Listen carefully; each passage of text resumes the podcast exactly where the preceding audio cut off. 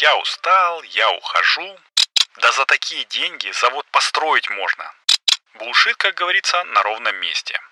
Но кто такие голландцы, чтобы вот так вот просто-напросто сдаваться из-за каких-то финансовых проблем, а? Каждого нашего шага. Всем привет! Меня зовут Игорь Шеверун, а вы слушаете первый русскоязычный подкаст о солнечной энергетике Solar News. Здесь я каждую неделю делюсь с вами важными и интересными новостями солнечной энергетики, иногда рассказываю интересные истории, которые связаны с ВИЭ, и отвечаю на вопросы, которые вы мне присылаете в Телеграме. Сегодня 69-й выпуск, я никакого подтекста сюда не вкладываю, но скажу лишь то, что... Я устал, я ухожу. Ну, шутка. Конечно же, я никуда не ухожу, но действительно устал.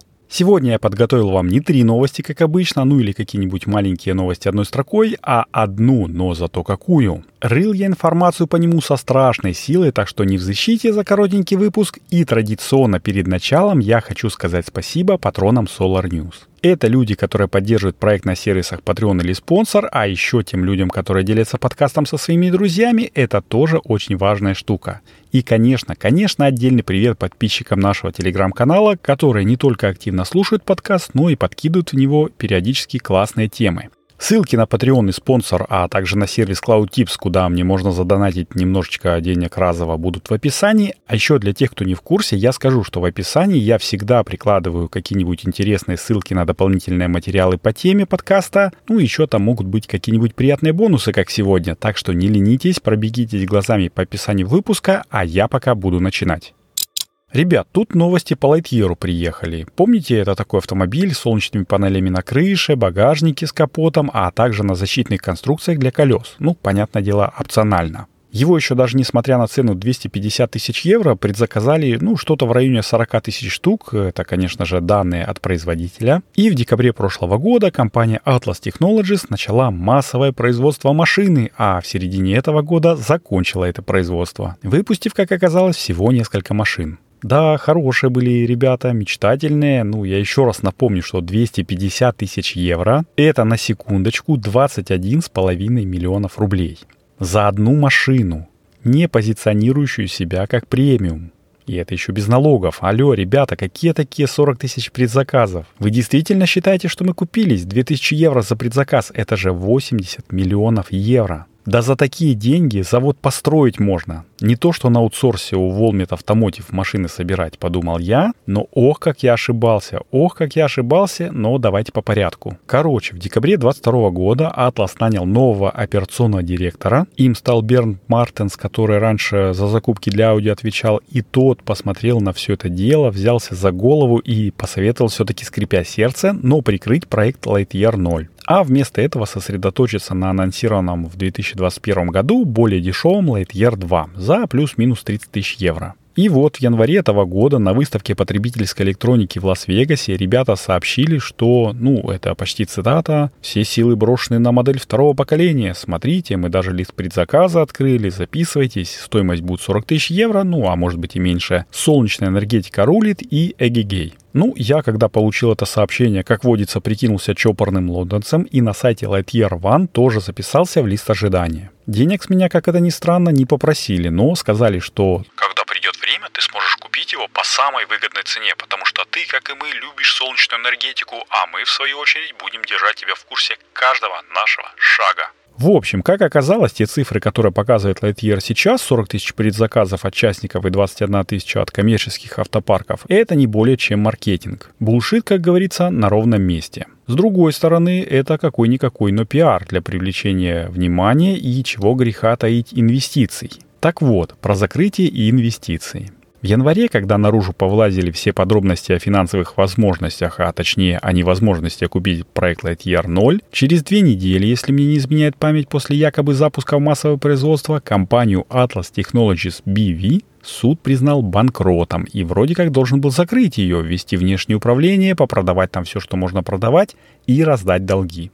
Но кто такие голландцы, чтобы вот так вот просто-напросто сдаваться из-за каких-то финансовых проблем, а?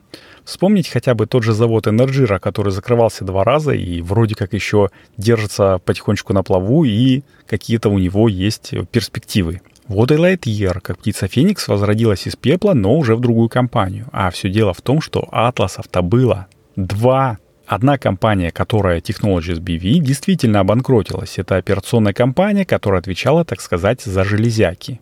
А вот Atlas Technologies Holding BV отвечал за науку. У нее на руках остались научные работы, патенты, технологические карты и вот это вот все. И вот, когда завертелась карусель банкротства, основатели стартапа, их там что-то в районе пяти человек было, видать, судорожно все думали, как бы им не присесть надолго за то, что они взяли деньги у населения, напомню, 80 миллионов евро, и теперь не могут их вернуть.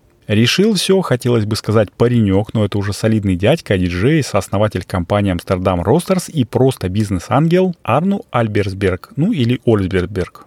Он такой, наверное, думает, хм, если компания прогорит, то и мои денежки тоже тю-тю, надо бы что-нибудь придумать. И придумал. Он создал в WhatsApp группу из 30 своих знакомых, которые инвестировали в Lightyear, и попросил компанию передать письмо об этой группе остальным инвесторам, которых он не знал. IT-безопасность, там, знаете, все дела, персональные данные. В общем, через две недели в группе было уже 225 человек, которые все вот эти вот 80 миллионов и инвестировали. Я тут прикинул на досуге, и получается, что если разделить эту сумму на всех, то получается, что инвестировали они где-то в среднем по 336 тысяч евро. Но понятное дело, что это не так. Там были и корпоративные инвесторы, и если пользоваться правилом 80 на 20, то получается, что бизнес-ангелы вкладывали в Атлас где-то по полтора-два миллиона евро. В общем, ребята в чате погутарили и решили, что надо дать Лайтьеру еще один шанс реабилитироваться. Но теперь это уже не просто частная компания будет, теперь эти инвесторы будут являться акционерами. А гарантом выступит интеллектуальная собственность Атласа. У него, между прочим, 60 патентов. Вот, получается, что и волки сыты, и овцы целы. Но для того, чтобы все прошло по закону, как я уже говорил, железячную компанию по суду обанкротили, основали группу индивидуальных инвесторов, есть такой термин, я проверял, и взяли управляющим и, соответственно, гарантом нидерландскую же инвестиционную компанию InvestNL. Она следит за тем, чтобы все было правильно и законно. Правда, для того, чтобы работа шла и дальше, вот этой вот группе инвесторов пришлось по-быстренькому собрать еще 8 миллионов евро. Говорят, что они сделали это буквально за день. Но зато в течение 18 месяцев с начала второго раунда Lightyear уже должен будет показать рабочий прототип второй машины. То есть к лету следующего года можно будет посмотреть на Lightyear 2 во всей красе. А пока что, напомню, нет даже четкого понимания не только того, что будет внутри сильно подешевевшей машины, но и даже предварительного понимания экстерьера и интерьера. И именно поэтому, вероятно, компания в спешном порядке нанимает операционных, финансовых и технических начальников, что расширяет и так немаленький ее штат. На сегодня в Атласе работают примерно 100 человек, и я уже практически как за родную компанию переживаю за них, потому что в нашей компании примерно примерно столько же человек, но инвестировать в них я все равно не могу. Потому что, во-первых, я из России вам тут все это рассказываю, а в Европе сейчас с российскими инвесторами очень все строго. Вряд ли компания захочет потерять все из-за одного маленького меня. Но на всякий случай они постраховались и ввели ограничения. Вкладываться можно только гражданам Евросоюза, Норвегии и Швейцарии, а также аккредитованным в США инвесторам. А во-вторых, стартовая стоимость вклада 100 тысяч евро или долларов. Но у меня нет ни того, ни другого, так что сорямба, ребята, буду наблюдать за вами издалека. И я уже не помню, говорил я это или нет, но я действительно действительно рад, что Lightyear не зацикливаются на первой модели, что продолжают свою борьбу, и если выстрелит в кавычках доступная модель, то это будет альтернатива Sona Motors с их Xeon, который как раз и выстрелил, в общем-то, из-за того, что это А. Made in Europe, и Б. за деньги в 6 раз меньше, чем Lightyear.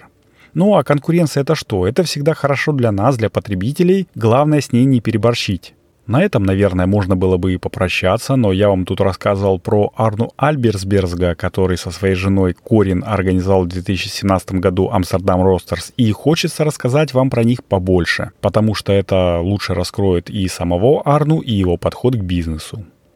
Итак, в 2016 ребята подумали, что, блин, в Амстердаме нет такого места, куда ты можешь прийти и пожарить кофе, который сам себе купил. Чтобы тебя никто не дергал, чтобы не совал нос в твои рецепты, ты сам выбираешь себе кофе, ты сам выбираешь сколько, как и когда жарить. Блин, классная идея, в общем, сказано, сделано. В 2017 появляется Амстердам Ростерс. Но в конце 2018 года насобиралось такое количество любителей кофе, которые познакомились здесь, в Амстердам Ростерс, что пара буквально вынуждена была организовать еще и кафе с кавортингом на этой базе, а также отдельную обжарочную с уже несколькими ростерами и хранилище для зеленого кофе. То есть можно было просто прийти в коворкинг поработать, а уйти с жареным кофе и новыми знакомыми, и так продолжалось до 2020 года, когда пара купила еще 70 квадратных метров под расширение. И это я к чему говорю? К тому, что, во-первых, у Арну, как вы видите, есть опыт и роста команды, и любимого дела, и, в общем, организаторские способности. А во-вторых, я не просто так э, завел за него разговор. В прошлом выпуске я рассказывал про кофейный магазин Тори Факта, который я нежно люблю и советую его так же, как кофейню Форт Брю всем своим знакомым, которые едут в Кронштадт. Так вот, Тори Факта тоже решил сделать небольшой подарок вам, уважаемые слушатели.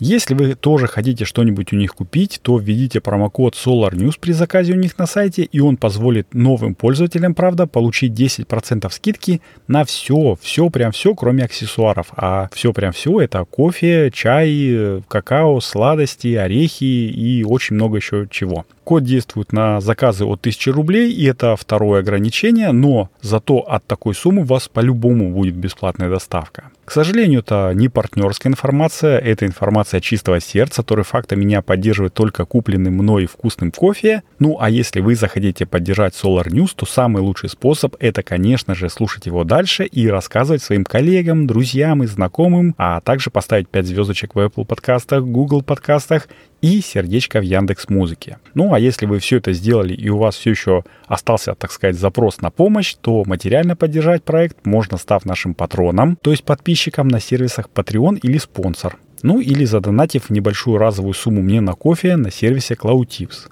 Ссылочки все будут в описании, и вот таким вот коротеньким и таким, так сказать, моновыпуском оказался этот 69-й. Подготовил и провел его для вас я, Игорь Шеверун, и напоследок хочу пожелать, чтобы небо над нашими с вами головами всегда было ясным, мирным и солнечным. Услышимся на следующей неделе. Всем пока.